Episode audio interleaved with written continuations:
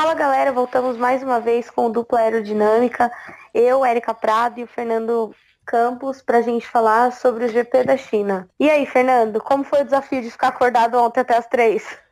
Ontem eu tive um medo sincero de perder a corrida. É, foi, foi um dos momentos mais preocupantes na, nos últimos anos, mas foi tranquilo e foi uma corrida boa até, assim. Foi uma corrida mais calma do que as outras corridas na temporada. Começou engraçado que na, na, no sábado o grid, o top 10 ficou todo divididinho, né? Ferrari, aliás, Mercedes, Ferrari, Red Bull, Renault e Haas, ficou bonitinho assim. Mas foi legal ver, ver o, o GP de número 1000. E aí, vamos comentar agora as coisas boas, coisas ruins, coisas médias e tocar o barco. Bom, considerando que o Fernando queria me ligar, realmente a gente estava com sono. Uhum. Ontem foi a primeira etapa dos carteiros que eu participei. Para quem não conhece, eu recomendo super entrar na página do Os Carteiro, tá verificando o trabalho da galera. Eles têm um site, eles têm Twitter, eles têm Instagram. E foi muito legal ontem a bateria, mas hoje eu estou morrendo. Eu não consigo mexer um músculo sem sentir dor. Eu estou sentindo dor em lugares que eu não imaginava que existiam no meu corpo. Aquela ressaca de kart, né? Sim, ressaca de kart. Gente, quem corre? Cara, eu fico imaginando que assim, o kart é uma coisa assim, claro, muito, mil vezes menos confortável, porque não tem suspensão e tudo mais. Cara, não tem amortecimento nenhum, então todo impacto é no corpo. Só que imagina um piloto piloto de Fórmula 1 que corre por quase duas horas ali. É, é, quase duas horas que ele corre dentro do carro. Imagina o cansaço desses caras. O cara tem que ter um condicionamento físico. Realmente eles são atletas de alta performance. Quem acha que piloto é só sentar e pilotar não é bem assim. Mas, é, é, assim, você voltou com ressaca de kart, voltou com dor no corpo, mas vale ressaltar que isso foi um progresso, porque a primeira vez que eu e a Erika corremos juntos, a Erika ficou sem freio no final da reta e o estrago foi um pouco maior do que dor no corpo, né? Não, não que eu não tenha batido ontem. Bati, sim, não em outras pessoas e nem em pneu. Eu dei umas rodadas ali, dei uhum. umas passeadas na grama, mas foi assim uma, uma ótima corrida e é, enfim depois vocês vão acabar descobrindo por aí vai ter texto no site dos carteiros vai ter boletim do paddock etc né e aí o mais legal foi que assim eu cheguei aqui perto da minha casa à meia noite Cheguei em casa era meia-noite e vinte, mais ou menos. Até as três foi fácil, aspas, ficar acordado. Mas rapaz, depois foi difícil. Durante a corrida, foi muito difícil ficar acordado. Eu tava comendo e, e bebendo, tomando coca para conseguir ficar acordado até o, o, final da corrida. E aí eu comecei a ter meio que um mal-estar por cansaço mesmo, dor no corpo e aquela coisa, e a corrida não acabava nunca. Eu vou ser sincera, nas últimas cinco voltas eu não vi a hora de acabar estava chata, mas é porque foi uma corrida muito atípica. E eu caí naquela besteira que eu comentei no programa da Austrália de ficar num sofá confortável, encostar numa almofada boa. Cara, nas últimas 15 voltas, eu tava num momento tão quase dormindo ali, de, de do ambiente confortável, como a Erika falou, não é porque a corrida foi chata, é porque o horário realmente três da manhã, o final da corrida cruel. Que foi o mesmo esquema, assim. Se eu não levanto, não tomo água ali, eu vou embora e acordo com o Globo Rural no dia seguinte. Exatamente, a gente acorda com a vinheta do Globo Rural. e, e assim, uma coisa bem, bem engraçada que eu notei ontem é que assim, por ser a corrida número mil e tinha toda aquela hype, é, inclusive, é, semana saiu um texto do Valese sobre o o GP número 1000 e as estatísticas e números da Fórmula 1. Cara, que texto! Leiam esse texto, que esse texto foi muito legal. E aí a gente chegar e ver aquela hype, e aí ver um classificatório sofrido. Eu sou sincero, eu não assisti nenhum dos treinos, mas eu li os reportes dos treinos e eu percebi que assim, a Ferrari começou bem, aí depois amarelou, aí a Red Bull ficou meio perdida ali, não sabia se estava no meio, no começo, não sabia o que dava para fazer. Então, assim, foi bem, bem estranho, assim, os treinos livres. E o classificatório do, da China foi bem mais do mesmo, assim. Então, a gente, claro, esperava que o, o Leclerc trouxesse alguma novidade, mas a China não foi o, o GP dele, assim, vamos dizer assim. Foi um final de semana não para esquecer, mas quase. é, foi, foi realmente... O Leclerc, ele teve o que o Vettel teve na Austrália, né? Não conseguiu entregar em nenhum momento.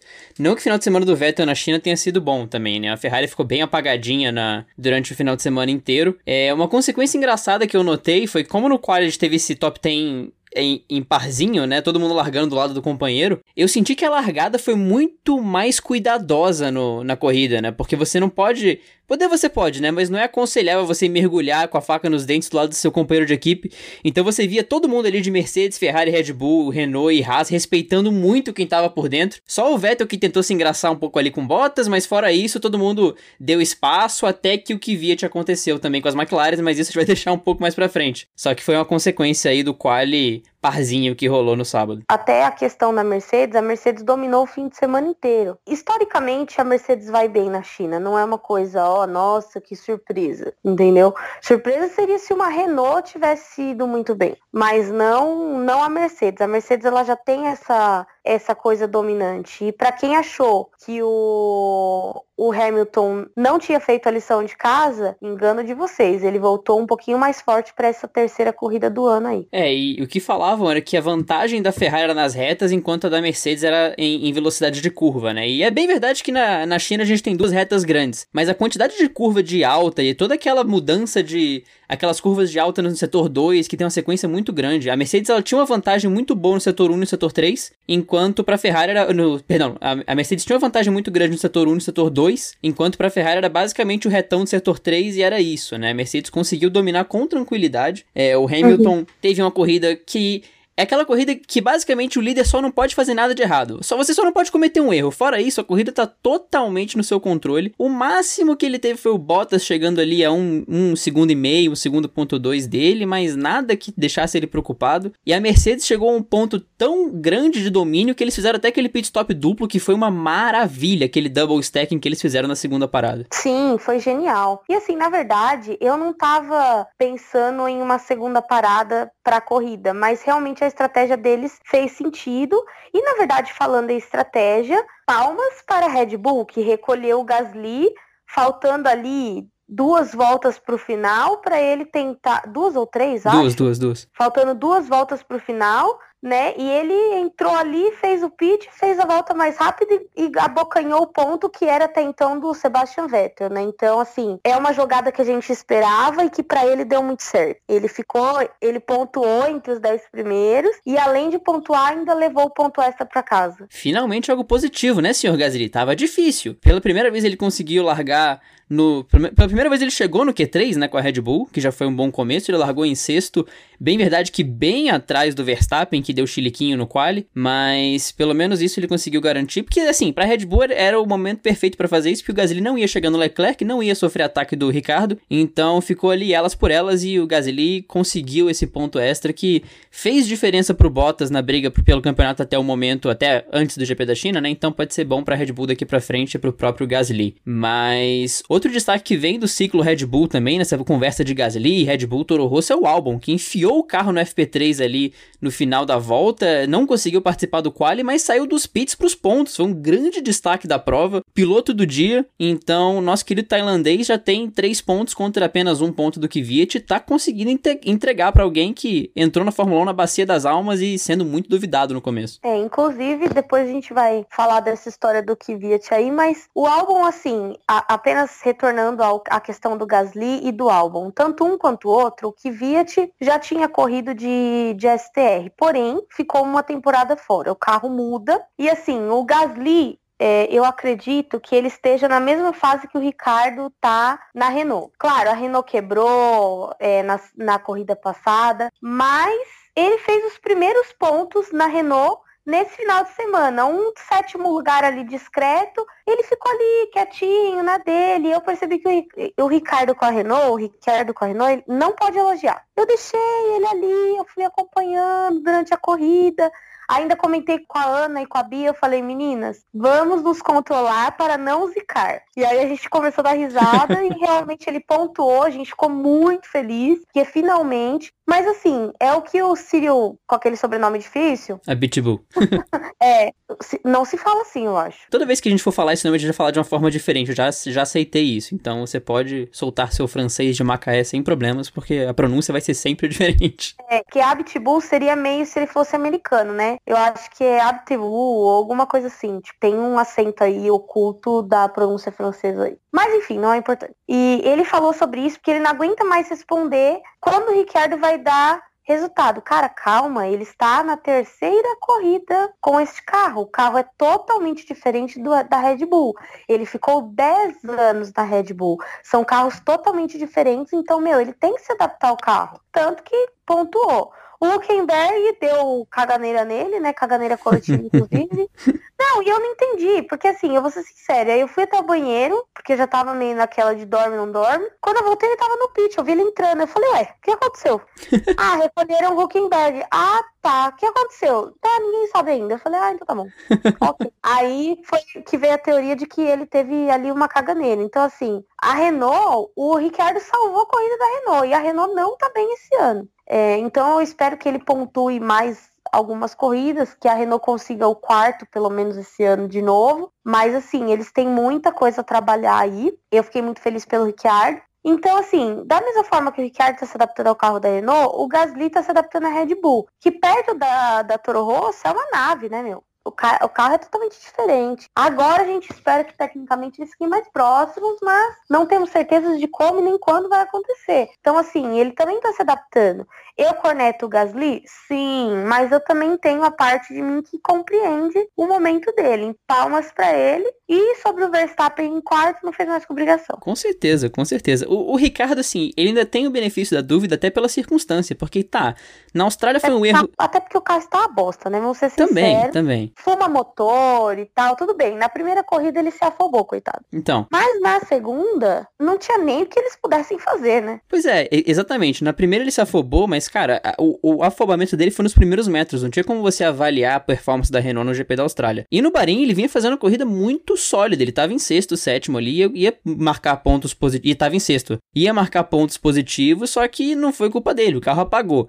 Então foi bom o Ricardo conseguir terminar uma prova, pontuar para a Renault que estava precisando desses pontos também na briga pelo, pela quarta posição no campeonato. Ela tá empatada com a, com a tá empatada com a Alfa com os 12 pontos, Alfa Kimi Raikkonen, né?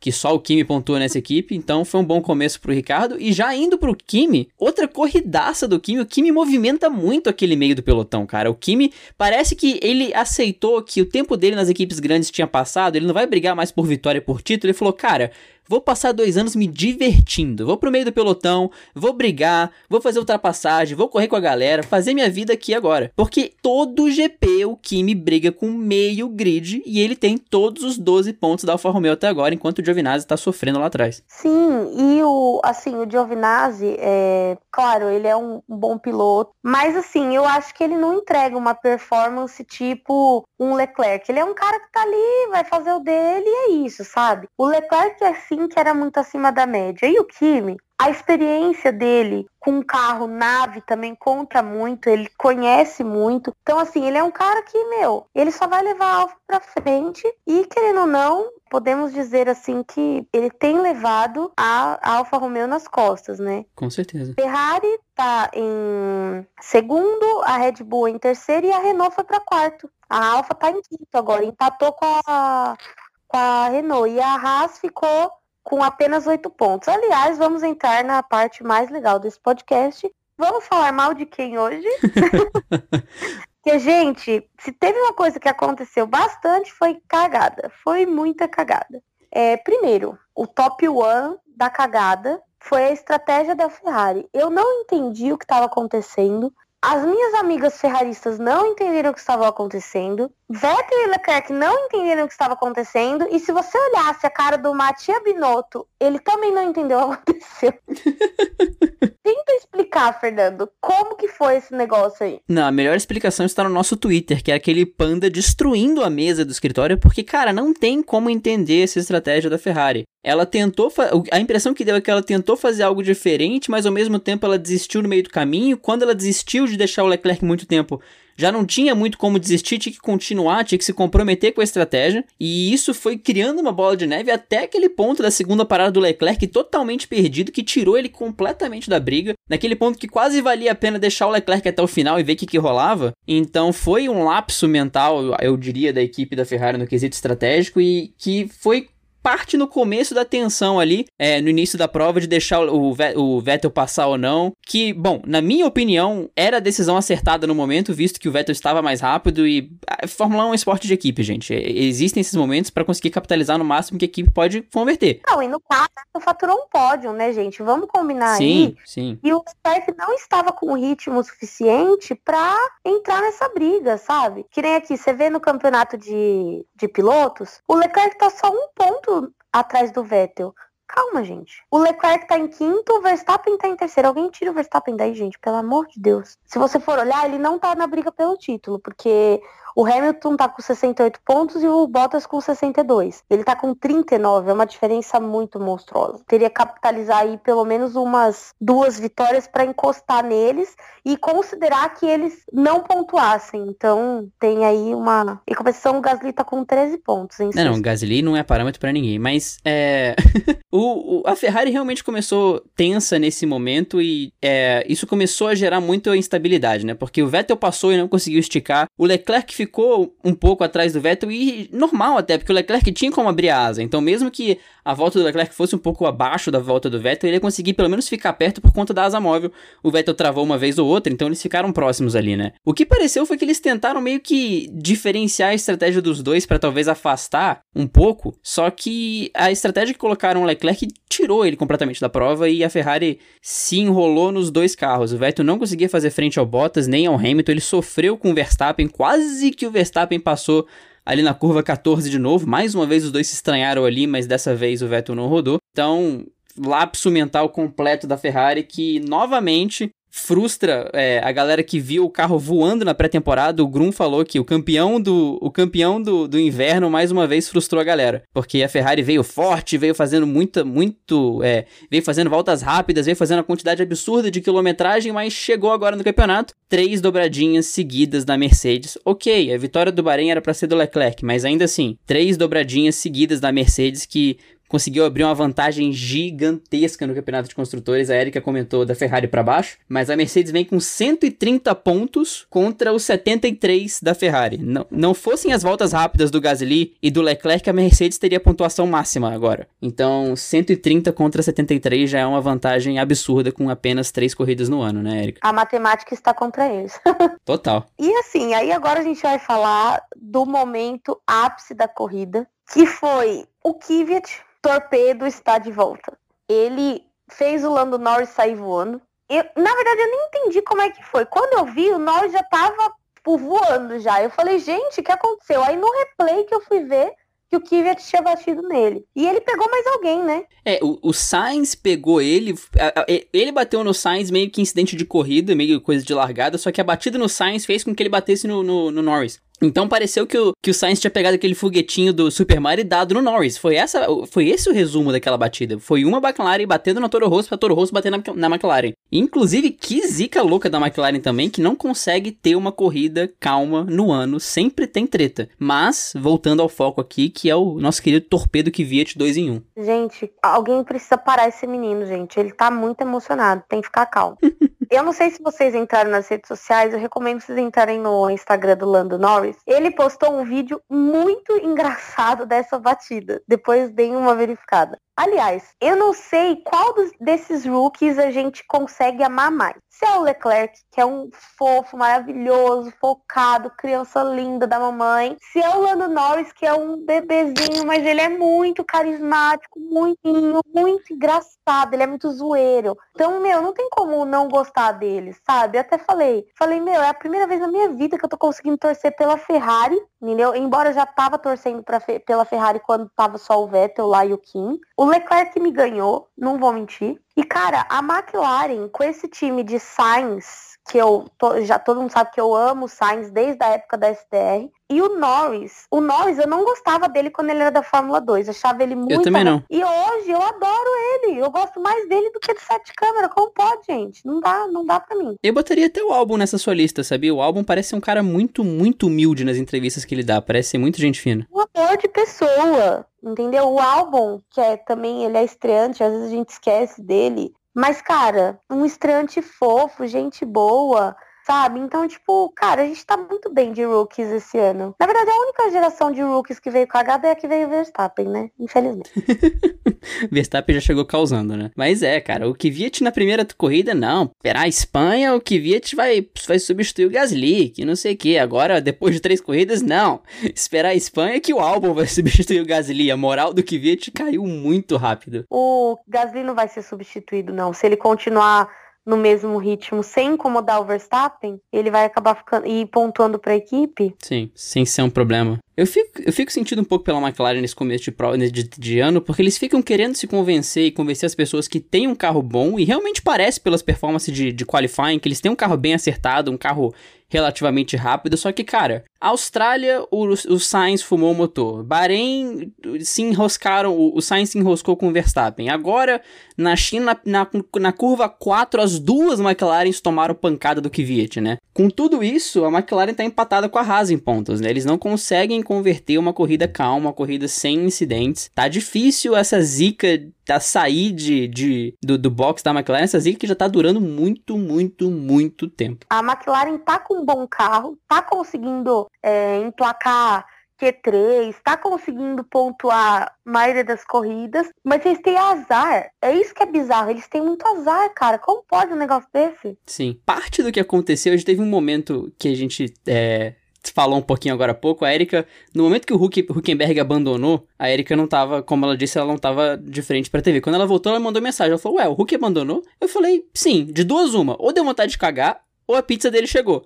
Aí a Erika mandou mensagem falando: essa virose da China tá foda. E realmente foi isso, cara, porque o Huckenberg teve uma hora que ele decidiu que não queria brincar mais e estacionou o carro. Logo depois, umas cinco voltas depois, foi o Kvyat que fez isso. E depois foi o Norris. Então não foi que alguém abandonou na pista, teve um mega acidente, não. Os três falaram assim, né? Cansei de brincar, acabaram minhas fichas, bateu a virose chinesa daquela de alguma água bizarra que eles tomaram, decidiram abandonar, estacionaram na garagem e é isso, partiu o Baku, né? É, e é isso, próxima corrida, né? Porque essa já deu. E passando adiante no nosso assunto, né? A gente teve a virose chinesa, né? Tinha alguma coisa na água desse GP que acho que não estava muito legal. E agora a gente vai é, fechar o nosso quadro falando mal de quem, falando mal da Haas, né? Eles são muito bons de qualify, então, tipo, emplacando sempre aí Q2, Q3, Q2, Q3, é, colocando os dois carros, indo bem. Dessa vez o Grosjean não fez nenhuma merda, só que na Milagre. corrida não está dando. Não vai estar dando aí para estar tá te defendendo. Eles não tiveram uma corrida expressiva, eles ficaram ali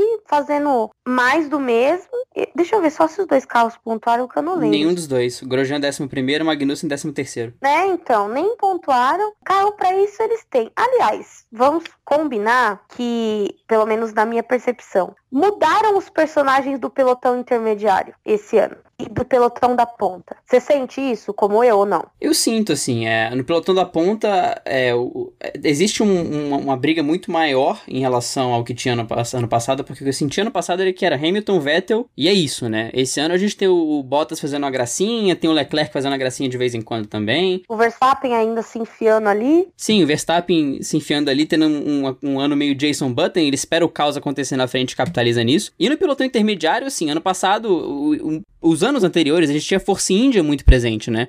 E a Racing Point tá um pouco mais fraca. E a Renault, que era pra estar tá se impondo, não tá se impondo. E a Alfa Romeo com o Kimi tá indo bem. A Alfa, que no começo do ano passado era uma draga completa. Então, realmente deu uma misturada legal ali que mudou a galera que tá presente nessas pontuações mais expressivas, né? Uhum. E assim, a gente tem a McLaren, que quando não tem esse azar, consegue pontuar e capitalizar os resultados que talvez é, seriam aí de uma Renault ou de, um, de uma Force India. E assim, é, a Racing Point, ela tem um problema com os pilotos dela, porque assim, é, o Stroll não tá entregando. Ele colocava a culpa no carro. Só que claramente não é bem isso que está vendo, né? Visto que o companheiro dele de equipe tá aí enquadrando pontos em quase todas as corridas e ele não. Você olha na, nos resultados dos dois, o Stroll tem dois pontos, o Pérez já tem cinco. Ah, não é uma diferença gritante, são três pontos. Bom, considerando que a gente está na terceira corrida, eu não acho que o Stroll esteja entregando quanto, tanto quanto esperavam dele por ser filho do dono da equipe, né? É, e, e assim, ah, cinco pontos contra dois. Cara, para race, Racing Point, que vai pontuar muito pouco esse ano em relação ao que a Force India costumava pontuar, 5 a 2 já é uma diferença boa, né? A Racing Point a gente tem que entender que eles passaram por um processo muito traumático, digamos assim. O, o, o processo de desenvolvimento do carro certamente foi atrapalhado por todo o caos que aconteceu no ano passado. Então essa é uma temporada de contenção de danos mais do que, mais do que qualquer outra coisa, né? E a dupla de pilotos realmente não é tão consistente quanto se espera de, uma, de um ano de reconstrução como eles têm. E o Pérez conseguiu um GP muito consistente é, no GP do, do, da China agora, uma corrida muito a lá Verstappen nesse ano também, ele ficou quieto na dele, fez o que o Ricardo fez, ficou quieto e conseguiu entregar um resultado legal. Mas é uma briga muito intensa ali, né? Se a gente olha a tabela, a gente vê que a Racing Point, mesmo nessa, nessa questão toda de estar tá em reconstrução, ela tá com 7 pontos. Ela tá um ponto atrás da McLaren e da Haas, enquanto a Alfa Romeo e a Renault têm 12. A Haas realmente, eles têm uma performance muito boa no quali, né? Eu acho que eles chegaram com os dois carros no Q3 nos dois nos, nos três Grand Prix, se eu não me engano, na Austrália e na China, eu tenho certeza. Só que na corrida eles andam para trás, eles não tiveram nenhuma, nenhuma força de brigar com quem vinha de trás no GP da China, faltou performance no carro. E são os carros de motor Ferrari que, que não estão é, se impondo como a gente esperava, né? A Alfa Romeo está conseguindo converter com Kimi, a Haas andou para trás completamente no GP da China e a Ferrari não conseguiu fazer frente à Mercedes na reta, na, aliás, nas curvas e a Mercedes dominou amplamente a corrida. Então foi um GP que assim, se você faz a média de do que foi para a Ferrari como um todo o GP da China, a Ferrari, como unidade motriz, ficou devendo e foi um passeio da Mercedes. Até o Verstappen, com o motorzinho Honda dele, conseguiu brigar um pouquinho e não fazer tão feio, né? O Gasly com o motor Honda também fez a volta mais rápida. Então, o saldo para as outras equipes está até muito bom. Sim, e a Haas, ela precisa se impor um pouco mais no momento da corrida, porque senão, só ladeira abaixo, né? Eles já tiveram umas má sortes aí que tiraram ponto. Se além da má sorte eles não conseguirem se emplacar, não vai rolar pra Haas também, não. Sim, o, o Grosjean perdeu pontos preciosos na Austrália por causa do problema no pit stop, aquele problema bizarro ter acontecido de novo na Austrália. No Bahrein ele levou a pancada do Stroll, mas ainda assim é um momento de má sorte que entra na conta da equipe de não conseguir converter em pontos e é mais uma vez aquela cena da Haas de ter um carro muito bom, mas não conseguir pontuar como deveria, né? A gente fala isso sobre a Haas há uns dois anos. Ano passado ficou claríssimo e parece que 2019 vai ser a mesma cena. A Haas com um carro muito bom, que em corridas, é, corridas normais em temperatura e pressão a Haas consegue ter uma performance muito boa, mas o seu ano não é feito só de corridas normais. Você tem que saber reagir a cenários não tão normais, saber reagir a uma chuva que vem de surpresa, a uma largada que não foi tão tranquila, alguma coisa assim, né? E a Haas às vezes parece que precisa tudo certinho para ela poder performar. Se não acontece tudo como deveria, se não acontece tudo como deveria ser, a Haas não entrega. Enquanto isso, a gente viu o álbum saindo dos pits e conseguindo garantir uma décima posição, batalhando com quem? Com o Grosjean. O Grosjean não conseguiu passar o álbum nas últimas voltas, sendo que ele estava grudado no tailandês. Era o motor Ferrari contra o motor Honda, mas mesmo assim a Toro Rosso conseguiu fazer frente até esse final de prova. Fiquei muito feliz pelo álbum, inclusive, que é, mereceu muito esse ponto. Piloto do dia, sabe? Sim, piloto do dia. Bom, tem algum alguma outra consideração a, a colocar? Sobre a corrida, não, né? A gente. Sobre a corrida a gente encerrou, mas a gente queria inaugurar o nosso novo bloco para falar de vocês, para falar dos ouvintes, nosso bloco hashtag BestFans, para falar da galera que comentou sobre o podcast tanto no Instagram quanto no Twitter, né? Sim, é, a gente teve aí o apoio do arroba Mateus Sinks, que é um, um amigo meu que. Amigo não, né? Conhecido da internet, e a gente conversa um pouco. Ele participa do do, Fórmula da UFF, né? Até no dia que a gente compartilhou, a, a Bruna, que também estuda na UFF, falou: Meu, tem ufianos em toda parte. Eu falei: Tem. E, tipo, a gente se conheceu via Instagram, assim, sabe? Tipo, aquela coisa meio, meio nada a ver, meio sai do nada, vai pra lugar nenhum. E, assim, ele é uma pessoa que com, compartilha, comenta, então muito obrigado, continue nos ouvindo, dando sugestões, respondendo, etc, etc. E, enfim, Matheus, muito obrigada pela companhia aí, espero que dê tudo certo, que vocês se saiam muito bem no Fórmula, afinal eu tô vendo a dedicação da equipe de vocês, sei que vocês, merecem. E também temos o Opala Stock Car, né, é, na verdade esse arroba é de um conhecido nosso, que mexe com Opala e que reforma ou tá reformando Sim. o Opala via Instagram e tá muito legal de acompanhar. Inclusive, quem curte Opala, eu indico tá seguindo essa conta, porque, meu, sempre postagens sobre Opala E é uma mecânica bem raiz, assim, a mecânica do Opala. É totalmente diferente dos carros que a gente vê hoje, até mesmo de Stock Car, embora o carro da Stock Car tenha quase 10 anos. Acompanhe e muito obrigada pelo apoio. E também temos o Eliseu Caires, que acho que ele é conhecido seu. É, Cota, é Cota Brasília. É Cota Brasília. Eliseu, ah, estu... tá. é, Eliseu estudou comigo no ensino fundamental. É outra pessoa que, assim, você segue no Instagram, mas vocês não têm um contato direto, assim. A pessoa sabe o que, que está fazendo e sabe o que a pessoa está fazendo, mas não, não tem aquela conversa constante. E do nada ele compartilha o podcast. Eu achei muito legal, assim. É aquela surpresa que, que te deixa feliz, sabe? A pessoa que, que você percebe que tem um carinho por você, mesmo que vocês não tenham um contato constante. Então, obrigado também pelo apoio do, do Eliseu. O perfil do Opala, inclusive, muito legal é, é para quem quiser acompanhar, porque é a restauração de um old stock, de um Opala que correu na old stock. Foi uma história que o Thiago, que é o dono da conta, correu atrás desse carro e tem toda uma história por trás do carro, então vale a pena dar uma conferida arroba Opala Estocar para quem quiser acompanhar essa restauração. Mas nem só de Instagram se faz a vida, tivemos também a Talita no Twitter, que a Talita, inclusive, ela já comentou, acho que em todos os episódios do Dupla Aerodinâmica ela comentou alguma coisa. Fez um textinho, falou como é que foi. A Talita eu acho que chegou ao Dupla por você, né? Eu imagino que ela tenha chegado por, por pelo seu perfil. Uh, não sei. É, a roupa dela é arroba talista com X. Com X? Carioquês, assim, mas não sei se ela é carioca, né? Ela chegou até mim através do dupla, e aí ela ouviu o podcast, me chamou e falou assim: Meu, eu quero entrar no grupo das meninas. E agora já tá super enturmada ali com as meninas, inclusive quem estiver ouvindo e quiser entrar no grupo das meninas que fala sobre automobilismo, manda o número para mim na inbox, pode ser do dupla aerodinâmica. Nós não vamos passar trote e nem vender o número para presídios para venda de telemarketing. Mas é muito gostoso, assim, compartilhar com ela, porque ela tem é, uma visão legal do, do esporte, uma visão totalmente diferente da minha, e é muito gostoso ter essa troca de comentário. Inclusive, quem estiver ouvindo, vai lá, comenta no nosso Twitter, comenta no Insta, chama no WhatsApp para comentar, porque, meu, é muito gostoso isso. E a gente sabe se a gente está no caminho certo ou no caminho errado. Ontem, na corrida dos carteiros, o Arthur, Arthur Bordstein, que é amigo nosso, conheceu a gente através do Boteca F1 e tudo mais, comentou, ele falou, meu, eu gosto de entrar no no Insta do Dupla para ver os calendários. E eu sempre achei que ninguém olhava aquilo depois do momento que era postado. Mas não, quando ele não sabe o horário de alguma coisa, ele entra na página para ver, entendeu? Porque a gente não fica inflando muito o feed. Então, meio que fica focado nessa questão de agenda, que é muito bom, né? Teve, teve o Valese também no, no Twitter, que no, no, no ele, ele tweetou, como, como o Dupla Aerodinâmica falou no Track Walk, essa curva 1 não acaba nunca. Então é legal você ver que as pessoas lembram do que você postou depois e essa interação é legal. Essa interação é muito boa. Vocês comentarem o que vocês acham, falarem a opinião de vocês, discordar da gente, desde que seja uma conversa tranquila, né? Não seja não sejam ofensas, que eu acho que ninguém vai fazer. Mas discordar faz parte, debater é tranquilo, né? É, é, é o programa é feito para vocês e essa interação é sempre muito legal de ter. Sim, e a, a, também do Twitter temos o, o Sam, que na verdade estou procurando o arroba San Scarelli, que também segue a gente, ouve, comenta e etc. E, e ele, assim, é uma pessoa que também dá bastante opinião. Às vezes ele dá opinião sobre o que a gente falou e às vezes sobre a corrida. E eu acho isso muito gostoso. Como eu falei, é uma troca muito boa.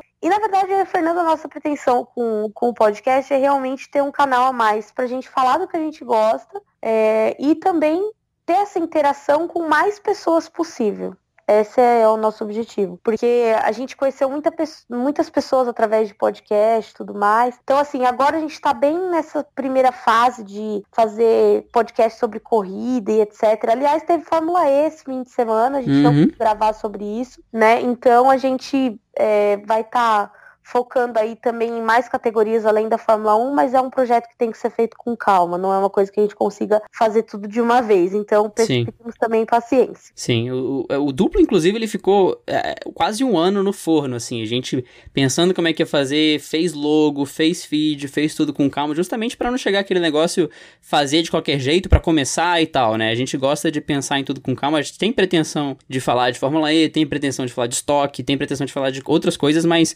tudo com tudo no seu devido momento pra gente conseguir entregar um conteúdo sempre de qualidade para vocês e é isso que importa, né? Essa interação foi muito legal, muito positiva, né? Esse retorno é sempre muito, muito legal. O Sam, é, é, é legal quando você vê um, um, retorno do nada, assim. A pessoa fala, pô, tô ouvindo dois, vou ouvir o três agora tal. Então, essa troca é sempre muito importante. Não, inclusive, já adiantando um, um tópico que eu vou ter que falar depois, confira a gente nas redes sociais, arroba Aerodinâmica no Instagram e no Twitter e no Facebook, facebook.com.br dupla aerodinâmico. O Twitter foi fundamental pro podcast nascer, porque a gente tinha muitas conversas, eu quando tava no PF1BR e a Eric quando tava no fim do grid, de, pô, a comunidade que eu tenho comigo aqui é muito legal, a galera interage, a galera é engraçada, a galera comenta, e aí a gente ficava pensando, cara, o que acontece a gente juntar a galera que me segue e a galera que te segue? E aí surgiu o dupla, né? É juntar todo mundo que a gente gosta num programa só pra gente poder falar besteira pra mais gente ainda, né? Isso que, que, que importa. Sim, e é uma coisa assim, que nem eu vi a, a Mayara, que é a Maia Má, né, a ruiva do setor A, Sabe, ela postou outro dia, ai, ah, tô ouvindo é, os podcasts da semana sobre a corrida do Bahrein, né? Que foi uma corrida que, meu, foi um dos podcasts mais longos que a gente já gravou. É, aí ela comentou comigo, ela falou, meu, dei muita risada que vocês falaram tal. Me senti parte, porque até eu tinha comentado de uma coisa que ela tinha falado. Então, assim, sabe, é, é muito gostoso realmente ter essa interação. Eu acho que esse era o objetivo. Eu fico muito feliz quando eu tenho uma ideia e ela cumpre seu objetivo por força do destino e não porque a gente tentou forçar essa situação. Então, galera, sempre comentem, debatam, se achar alguma coisa que vocês não, que vocês acham que pode melhorar, também falem, sinta-se à vontade, não só para elogiar, como também para dar críticas construtivas, que é assim que a gente pode entregar algo melhor para vocês. E mais uma vez, muito obrigado por para todo mundo que não só comentou, não só compartilhou, como também todo mundo que simplesmente ouviu. Porque cada play que a gente recebe no episódio, a gente fica mais feliz ainda, é muito bom ver a galera curtindo e ouvindo ainda mais e cada vez uma comunidade maior aparecendo aí pra gente. É isso aí. Bom, pessoal, por hoje vamos ficando por aqui. Eu vou tentar tomar um analgésico para as minhas 79 dores diferentes. é, eu espero que vocês tenham gostado. Comentem, curtam, conversem, chamem no, no privado, critiquem e etc. E nos vemos novamente no. Pera. GP de Baku. É verdade. Inclusive, GP de Baku é no dia do aniversário do Fernando, gente. Ah, não. Isso, esse ano um não. Um dia depois. Um dia depois.